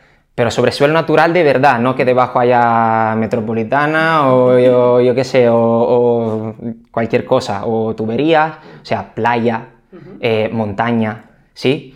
Ahí es. ¿Por qué? Porque la Tierra, igual que nosotros, emite un campo electromagnético, ¿vale? Entonces, al estar conectados directamente en contacto con la Tierra, con la tierra todo ese campo energético eh, el cuerpo lo absorbe. Y esa energía de la Tierra eh, es energía de más que tenemos que nos ayuda a bajar el estado inflamatorio, por ejemplo, porque ayuda al sistema inmunológico a funcionar, nos ayuda a bajar los niveles de estrés, nos induce mejor al sueño y, y mucho más beneficio. Claro, ¿quién no ha entrado en el típico río? Es que a mí me viene esa imagen a la cabeza, descalzas entras al río de una montaña que está súper fresquito. ¿Y quién no ha hecho esto con los pies? ¿Sabes? Es verdad, en la, en la, en la arena de la playa. En la arena de la playa. Sí, y es como que, eh, como si el cerebro hiciera... Correcto, correcto, totalmente, totalmente. Y piensa que hay vídeo ya con um, um, ¿sí? de un tío, por ejemplo, que tiene el pie encima de su zapatilla, un electrodo está conectado al suelo y otro al, al, cuerpo a través de la mano, ¿no? Y ve que cuando el pie está encima de la suela de la zapatilla de goma que desconecta el suelo del pie y del cuerpo, no hay energía que fluye, ¿sí? El voltiómetro está en cero y cuando quita el pie y toca el suelo, el voltiómetro sube a 60, ¿sí? O sea, hay un efecto real y medible de esa energía que fluye a través del cuerpo. Brutal, ya, ya estoy. Claro. Lo primero es que te quites las bambas, eso al menos por casa. Importante. Yo es que ya voy descalza. o sea. Al final, bueno, mm, eh, el calzado nace eh, inicialmente para, con, con función de proteger, ¿sí? Luego lo hemos ido desarrollando conforme eh, la sociedad nos quiso llevar hacia fines más atractivos y, de moda y disfuncionales. Si, tú quieres un calzado que te proteja, pues hay un millón y medio de marca de calzado minimalista que respeta la funcionalidad, la forma y la eficiencia del pie.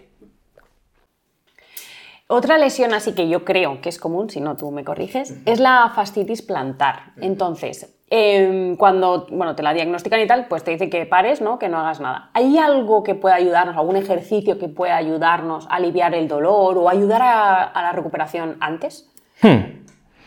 A ver, antes que nada, decir que la fascitis plantar, todo lo que termina en itis, científicamente es inflamación, ¿vale? Entonces hay una inflamación de la fascia que retiene la musculatura plantar del pie, ¿vale? La fascia, tal y como es, no tiene capacidad de contraerse por sí misma voluntariamente. Es un tejido viscoelástico, pero que no tiene conexión nerviosa, ¿vale? Entonces, ¿Qué sucede cuando a mí me, me diagnostican fascitis? Realmente es que la musculatura encargada de cumplir un gesto, de sujetar una estructura, no está cumpliendo con su, con su función, no está ejerciendo su trabajo y la fascia que no está hecha por esto se lleva toda la carga de los impactos diarios de los pasos que damos en el día a día o de correr. Un tejido que no está hecho para soportar X carga o X repeticiones, pues al final se acaba inflamando porque no está hecho para recibir tal nivel de estrés, ¿sí?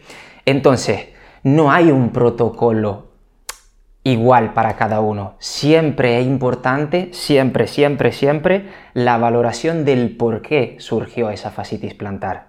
Ahí, el pie es una estructura maravillosa que tiene 26 huesos, 33 articulaciones y más de 100 inserciones musculares, li- y ligamentosas. O sea, hay un mundo en el pie.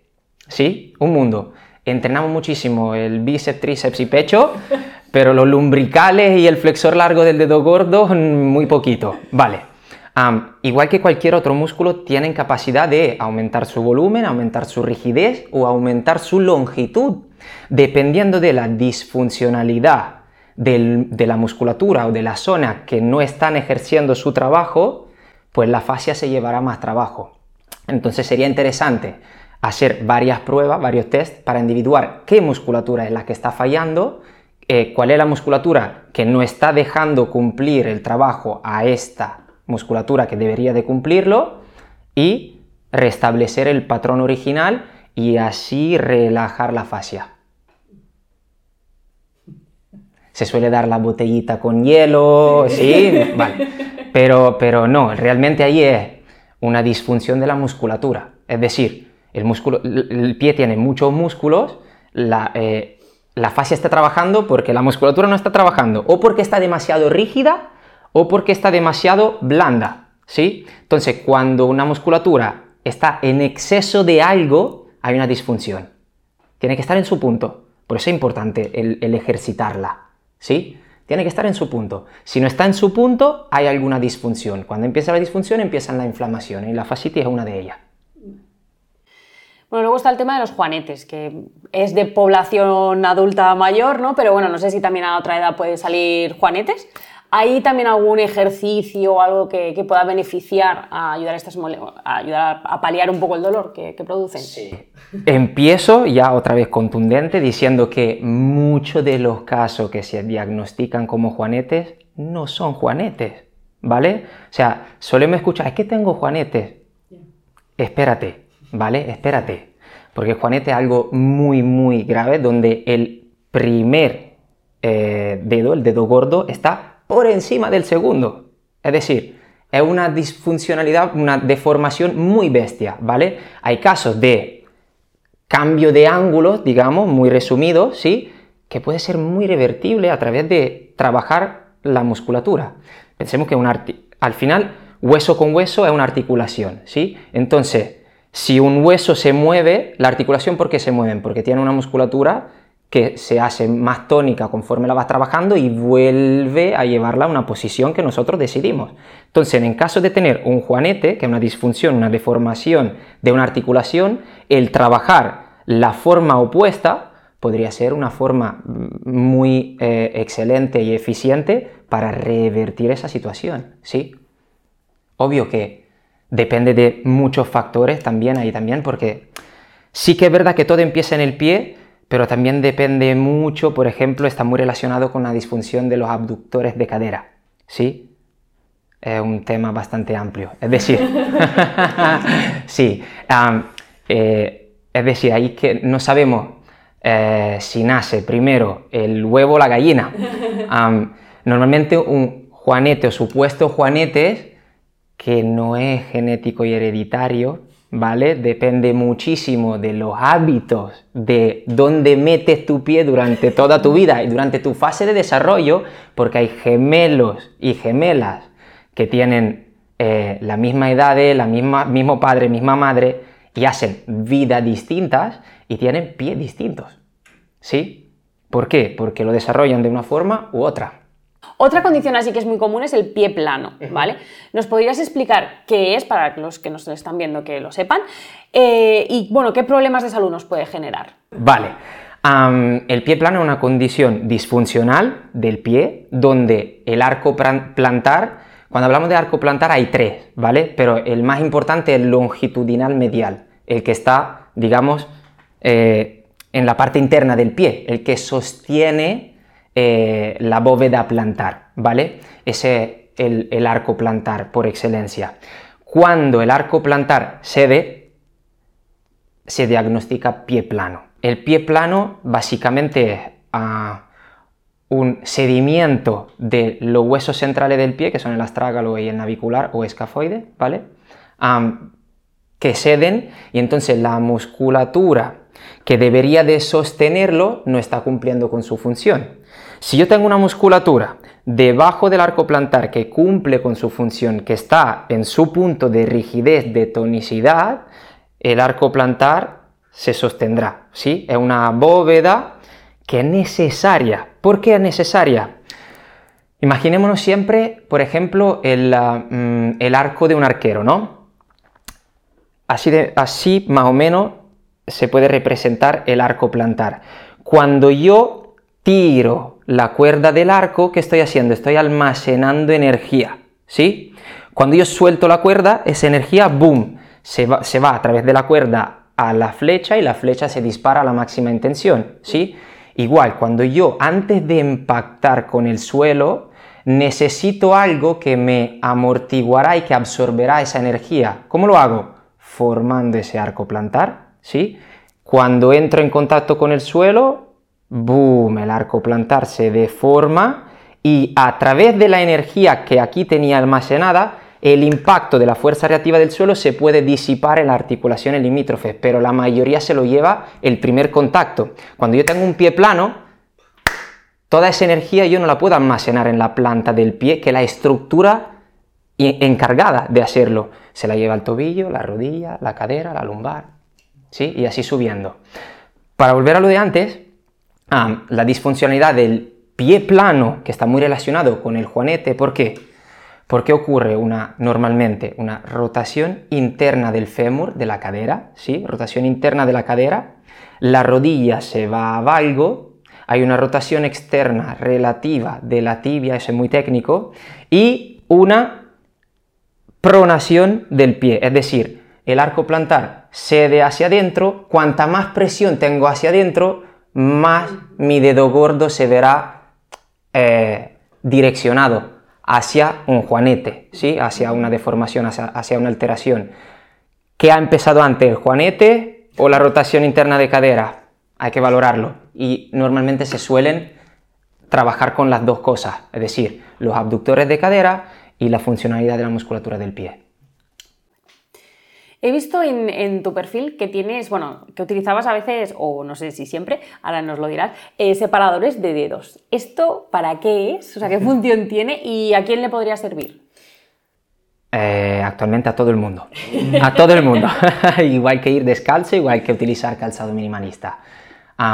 los separadores nacen como ayuda externa Sí, yo no soy muy partidario de la ayuda externa porque todo lo que es externo trae beneficio agudo, no a largo plazo, ¿vale? Mientras los cambios estructurales importantes son lo que nosotros, gracias a los estímulos internos y al trabajo nuestro, son lo que nos llevamos durante más tiempo, ¿sí? Si yo quiero cambiar la estructura de algo, tengo que acostumbrar los músculos a estar en una determinada posición, ¿sí? Tendré que trabajar esos músculos, estar en esa forma para que esa articulación se vea de esa forma, ¿vale? Si yo utilizo una ayuda externa, sí que puede ser una ayuda en una fase inicial, pero luego tendré siempre aparte que trabajar para mantenerla, ese cambio estructural, para mantenerlo. Los separadores no hacen nada más y nada menos que devolverle la estructura de nacimiento, de base, de serie del pie. Imaginémonos el pie como si fuera una mano. Cuando tú ves una mano, esta que es más limpia, se ven la estructura pasiva, ¿no? que son, o activa y pasiva, que son los huesos y los tendones, se ven en línea. Cuando todo está en línea, se le dice que la, la articulación es funcional.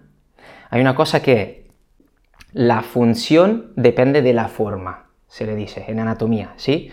Si yo no respeto la forma de algo, la función se verá alterada. Es inevitable, ¿sí? Si yo tengo un pie con una forma alterada, la función de ese pie se verá alterada, ¿sí? Si el pie es como una mano, porque al final venimos de, los gorilas y de los chimpancés, ¿no? Y ellos podían hasta pueden agarrar ramas, pueden agarrar fruto, comida, lo que sea. Y todo tiene que estar en línea. Imaginémonos que ahora yo meto hacia adentro el pulgar de la mano, como si tuviera un juanete de mano, ¿no? Digamos, pierdo funcionalidad, ya no tengo la movilidad necesaria para cumplir todos los gestos que, podría cumplir. Entonces, ¿qué hacen los separadores? ayudar la progresiva recuperación de la estructura de base, de la forma de base. Además de, gracias al espacio que se crea, ayudar a llevar nutrientes a través de la sangre del sistema linfático para que todas las zonas obstruidas hasta entonces vuelvan a liberarse, vuelvan a fluir y vuelvan a ser más vivas, más funcionales. Problemas, por ejemplo, como el neuroma de Morton.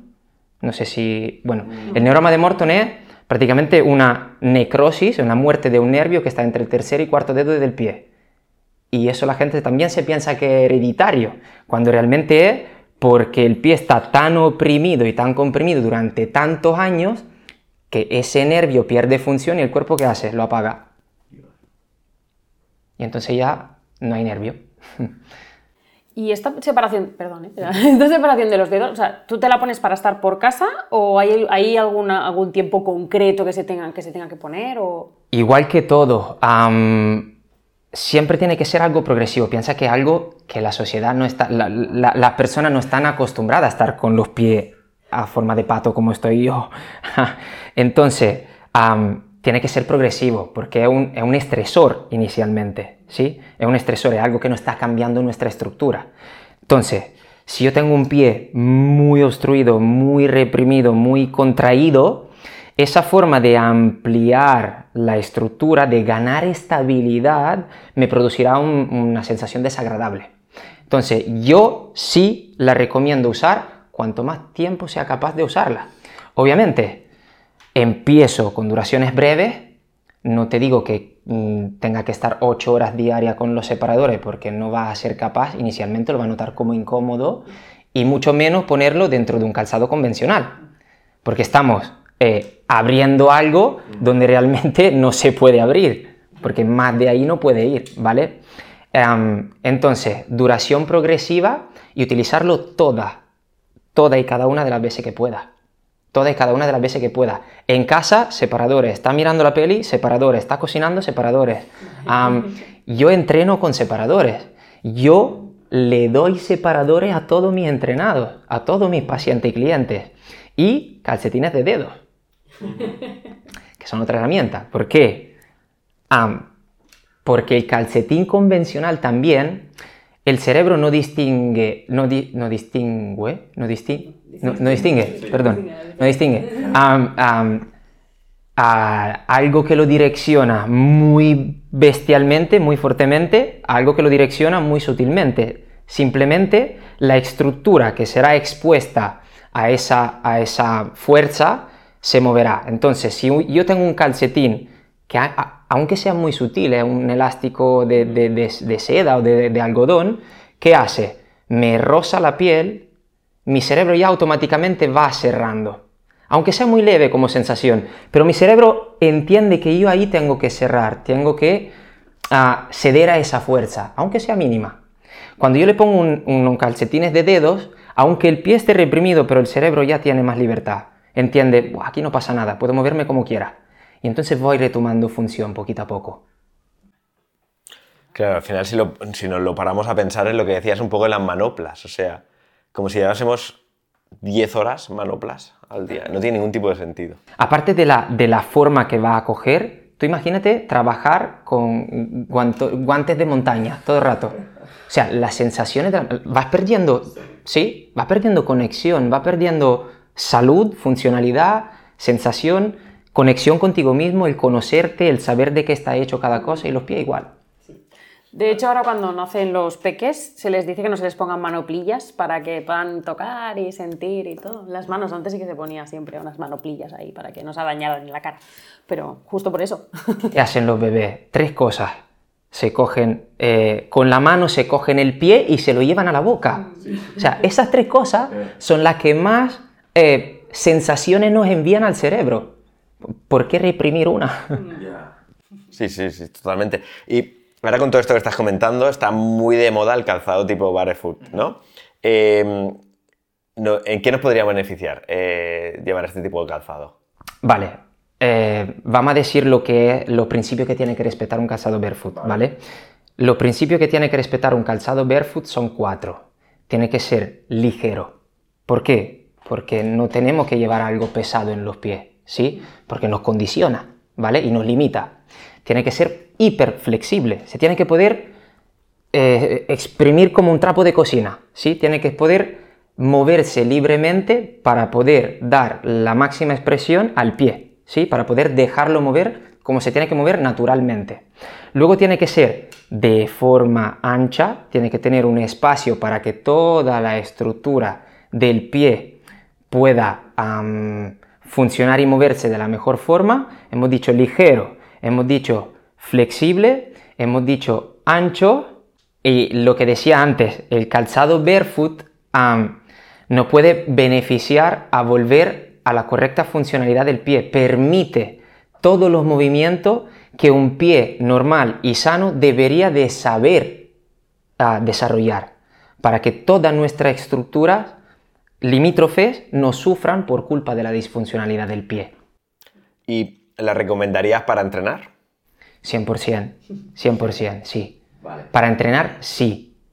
Y, y- y sobre todo, antes de esto, a nivel de salud, en niños, en edad de desarrollo, muy importante, porque allí es cuando se van creando, cuando se van, digamos, a, a quedar la estructura tal y como la tendremos en edad adulta. Entonces es muy importante no limitar nada. Recordemos que el movimiento nace desde la expansión y de la libertad, no de la obstrucción. ¿sí? Entonces es muy importante en los niños el uso del calzado adecuado y respetuoso. Vale, y dentro del el bloque de entrenar, para correr largas distancias, o sea, estamos hablando ya de más de 20 kilómetros, y por montaña, ¿lo recomendarías? Uf, a ver, sí y no. ¿Por qué? ¿Por qué no? Empiezo por qué no. Porque ahora llego, pero no estamos hechos, en mi visión, para correr tanto, ¿vale? ¿Por qué digo esto? Porque cuando te pones un calzado minimalista, el patrón de carrera cambia exponencialmente, cambia radicalmente, ¿sí? Nosotros cuando caminamos el patrón de marcha es talón punta, ¿sí? Talonamos y luego punta, ¿vale? Cuando te pones un calzado minimalista, correr qué es? Saltar a una pierna. ¿Sí? ¿Estamos de acuerdo con eso? Correr es saltar a una pierna. ¿Has saltado nunca encima de tus talones? No. ¿Por qué? Porque duele. ¿Qué hacemos? Nos ponemos unas bambas con una colchoneta así de goma que nos protege del impacto, ¿vale? Entonces, claro, doy mucho más pasos, De lo que realmente mi cuerpo estaría acostumbrado a soportar. Además, cuando yo empiezo a correr con calzado minimalista, como ya no puedo talonar, porque me dolería, empiezo a entrar con el medio antepié, se llama, ¿sí?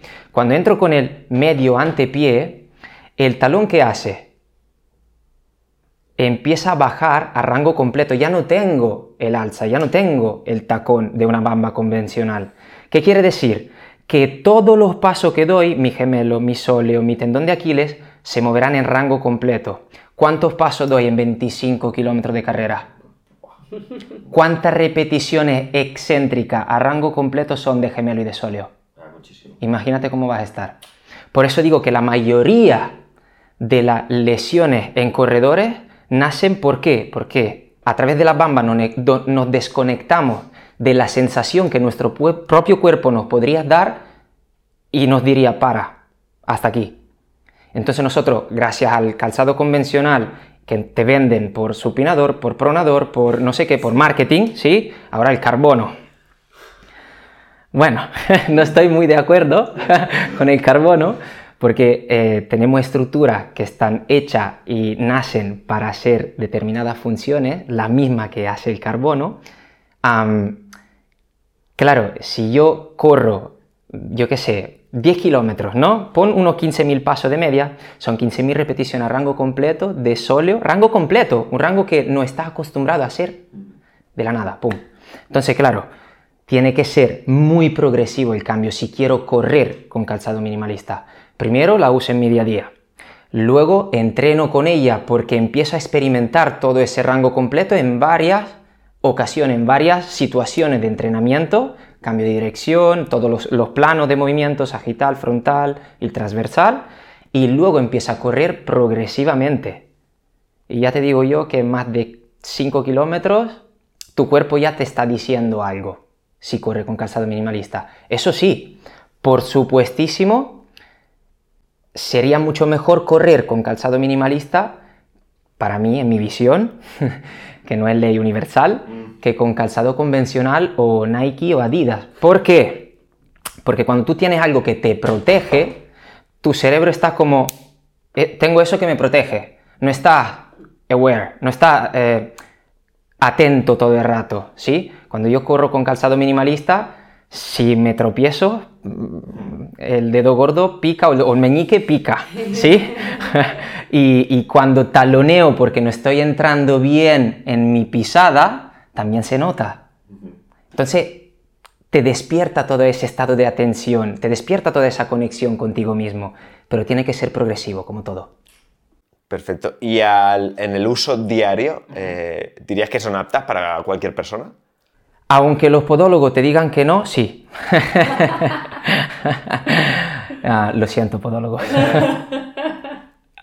¿Habría que pasar alguna especie de adaptación de, sí, ¿no? de zapatilla convencional a... Sí, empieza siempre por descalzarte. Yo lo- en la recomendación que doy siempre, descalzarse. Nacemos descalzo, ¿sí? O sea, ¿a quién no le viene bien estar descalzo si nacemos descalzo? Los problemas que adquirimos, ¿por qué no lo creamos? ¿Sí? Entonces, una persona que tiene, que tiene pie plano patológico ha nacido así. ¿Por qué ponerle una bamba que, o sea, tra- trabajar en su mejor forma, pero no ponerle algo para que cumpla la función de, ¿sí? Si yo quiero expresarme y moverme, ser estable con lo que mi cuerpo, mis estructuras nacen desde el primer momento, descálzate, descálzate. Lo que sí, si quiere usar de el calzado convencional a un calzado más minimalista, tienes que pasar por una progresión, igual que los separadores. Pocos minutos, pocas horas, pocos días entreno, carrera y todos los días. Hmm. Em, bueno, ya lo has, lo has comentado ya, ¿no? El tema de ir descalzo por casa. Pero descalzo, o sea, ahora que estamos en invierno y hace más fresquibiri, ¿no? descalzo, descalzo, sin calcetines tampoco. Yo diría que sí, porque el calcetín es una estructura que igualmente te aísla de todas esas sensaciones térmicas, de todas esas sensaciones de dureza, de, ah, ah, yo qué sé, todas las sensaciones de, de táctiles que puede tener la piel humana. Entonces, siempre que puedas y que quieras, porque poder es querer, descalcémonos, sí, muy importante, para el cerebro y para la salud. No, yo iba ya descalza, pero con calcetines, porque ya hace frío, pero bueno. Calcetín de dedo. Vale, em, teníamos preparado un bloque más, eh, pero nos lo vamos a guardar por el caso de que volvieras otra vez aquí, no por más que nada por un poquito de falta de tiempo. Y vamos a pasar a un bloque que a nosotros nos gusta mucho, que es el bloque de los hábitos. Así que si Miriam, ¿quieres? Eh, desde tu experiencia, eh, ¿cuáles crees que son los pilares fundamentales de la salud de nuestro cuerpo? A mí me gustan mucho la, la forma de triángulo, ¿vale? Considero que la forma de triángulo es un- un- la figura más estable. Y para mí mi triángulo es gestión emocional, ¿vale? Entonces, control del estrés, autocuidado mental, nutrición, y es un campo muy amplio, no es solo la alimentación, porque nos nutrimos de muchas más cosas, y el movimiento, el ejercicio físico. ¿Vale? Esos tres son los, pilares básicos para mí, para la salud. Gestión emocional, autocuidado mental, nutrición y ejercicio físico. En este triángulo, para mí, todas las relaciones entre cada uno de esas componentes, entre cada una de esas componentes son bidireccionales. Es decir, una cosa depende de la otra y una cosa afecta a la otra o influye en la otra, ¿sí? Autocuidado mental, eh, con, yo qué sé, con alimentación o alimentación con autocuidado mental. Sabemos que el intestino está relacionado con el cerebro, conectado a través del nervio vago, así que todo lo que ocurre en uno afecta al otro. Igual con el ejercicio físico. Cambios estructurales, cambios de identidad, cambios de creencias y, y viceversa. Tal y como he comentado, este bloque nos encanta, ¿no? El bloque de los hábitos y por eso le pusimos este nombre a, a nuestro podcast, ¿no? Eh, ¿Cómo crees que es de importante para ti los hábitos y si podrías darnos algunos tips para que la gente empezara a implementar buenos hábitos? Vale. ¿Cuánto de importantes son los hábitos? Si queremos gozar de una salud óptima para el resto de nuestra vida, y no solo para esto, simplemente para poder estar lo más conectado con nosotros mismos y darnos la mayor forma de amor a nosotros mismos, la mejor manera es tener hábitos saludables. Cuanto menos saludables sean tus hábitos, menos saludable va a, ser, va a estar tú. Los hábitos son los que componen nuestra identidad, si es que hay una, ¿sí? ¿Por qué? Porque las acciones que emprendo hoy constituirán, mi yo de mañana. Yo soy lo que más hago. ¿Qué es lo que hago? Mis hábitos, mis costumbres, mis acciones diarias, ¿sí? Un hábito es algo que se ha vuelto tan automático y tan inconsciente. ¿Por qué? Porque lo he hecho muchas veces, ¿vale? Entonces, repito, somos lo que más hacemos, ¿vale? Solemos tener hábitos muy poco saludables, ¿por qué? Porque queremos recompensa instantánea, ¿sí? Porque optamos por las decisiones y las elecciones fáciles, rápidas. Mm, Muy poca gente en la sociedad de hoy está dispuesto a perseguir algo, a luchar por algo, al tener este mínimo nivel de sufrimiento y de esfuerzo cada día, ¿sí?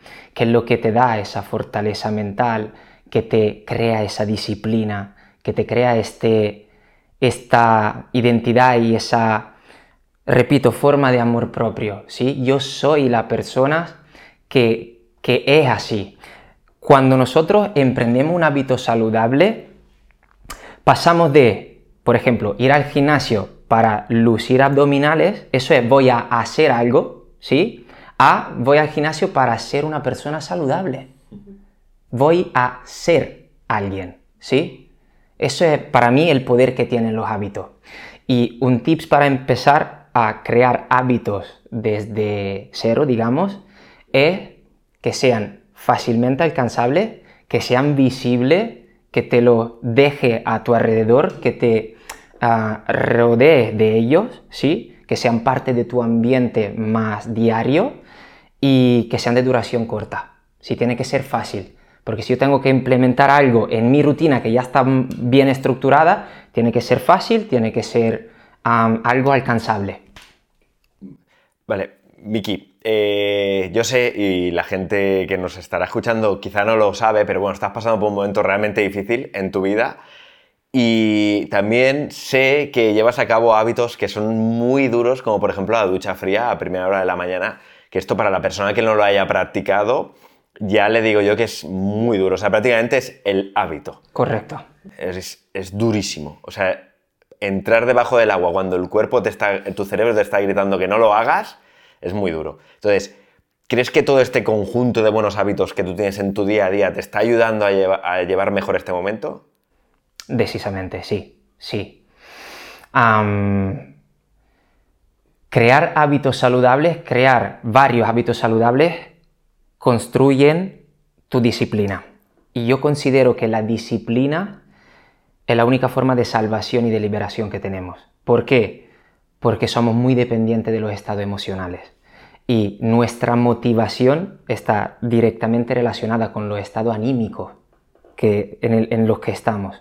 Si yo tengo que esperar a hacer algo, o a cuidarme, o a darme amor, o a tratarme bien, eh, tengo que esperar a tener motivación, mi motivación puede ser variable. En el momento en el que estoy ahora, la mayoría de las personas, espero que no, pero a lo mejor empiezan a comer mal, empiezan a no entrenar, empiezan a no meditar, son cosas que hago yo a diario, y, claro, esto conlleva desgaste físico, te aleja realmente de tus valores, de lo que te hace bien y de lo que te hace volver a vibrar a una frecuencia un poquito más elevada, que es el amor que te tiene que dar a ti mismo. Cuando está abajo, tiene que resurgir de alguna forma. Si pierde tus hábitos, estás corroborando un estado anímico bajo. ¿Sí? Cuando tú, aunque estés aquí, construye tu fuerza mental a través de los hábitos, eres independiente de la motivación y de los estados emocionales. Eh, la disciplina te hace libre, no eres esclavo de tu motivación, no eres esclavo de tus emociones que justamente me, he reído, y, se ha visto a Miriam y, me he reído porque ya habrá salido nuestra tertulia. Este tema, eh, claro, tú no lo has visto porque la tertulia que grabamos no está todavía colgada, pero justamente tratamos este tema. Y será justo el capítulo que haya salido antes del, del, tuyo.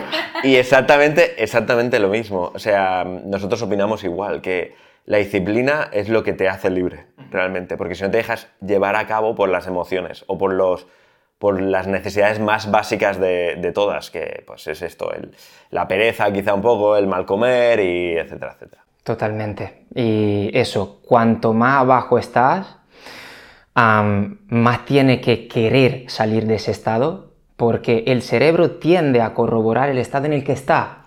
Si tú estás mal, tu cerebro te pide azúcar, te pide eh, estar triste, te pide no moverte, te pide desmotivación, te pide tristeza. Y claro, ¿qué hago yo? Hackeo mi mente todos los días a través de esos hábitos duros. Como has dicho, el de la ducha fría es el hábito, o sea, lo más duro que he hecho en mi vida y que hago todos los días. Pero yo digo, lo hago como primero nada más despertarme, obviamente le doy un poquito de tiempo a mi sistema nervioso de abrir los ojos y de entender dónde estoy, pero lo hago como primero para que el resto del día, todo lo que venga después, o sea, después de haberte metido dos, tres minutos después de, debajo del agua helada, todo lo que te ocurre en el día pesa muchísimo menos. Para resumir un poquito, o sea, ¿cuáles serían esos tres hábitos que a ti te ayudan a estar mejor a nivel físico y emocional? Los míos son igual que los pilares de la salud para mí, los míos mismos. O sea, para Miki, para ayudarse a estar bien, a salir de estado anímico desfavorable y desagradable, eh, decide cuidar su alimentación, que creo que es lo primero y lo más básico, digamos, alcanzable, fácilmente alcanzable, ¿sí? O sea, es una necesidad básica. Entonces, si yo una necesidad básica ya lo cubro bien hecha, eh, ya tengo una mayor parte de mi día a salvo y ya me he tratado bien y ya me he estructurado bien. me he llenado de algo beneficioso y positivo. El segundo sería la meditación, ¿sí? Porque sí que me puedo alimentar bien, pero si no cuido mi mente, mis estados anímicos, de poco me sirve. Y el tercero, el ejercicio físico. El ejercicio físico te, eh, te pide estar totalmente presente en la tarea, no te hace pensar en nada más y además crea cambios biológicos y estructurales. Entonces esos tres, meditación, alimentación y ejercicio físico, para mí son hábitos imprescindibles. Perfecto. Y bueno, ya para, acabar ya, eh, ¿cuál crees o cuál destacarías que es la habilidad más importante eh, en tu profesión? Esta, personalmente, considero que la habilidad que me ayudó a llegar a donde he llegado y donde llegaré, porque ya lo sé que llegaré, es mi capacidad de, conectar con las personas. Entonces, la, cercanía, eh, la divulgación, el, ah, el poder, el saber cómo eh, yo tengo tatuado detrás de una oreja camaleón, del saber adaptarme en función de la persona que tengo enfrente. Entonces esa creo que es la capacidad que más me ayuda en mi profesión, porque luego los conocimientos técnicos hay quien tiene más, hay quien tiene menos, pero el que más funciona, el que más destaca, siempre es el que más llega. Entonces si yo sigo cultivando esa capacidad que la gente dice que tengo, considero que eso es lo que me está ayudando mucho a, llegar donde quiero llegar. Perfecto, pues muchísimas gracias por haber invertido tu tiempo en, venir aquí al podcast y imagino que a la gente le ha encantado, igual que a nosotros. Espero. Así que nada, lo dicho, muchísimas gracias y nos vemos en el siguiente episodio. Gracias, gracias, gracias.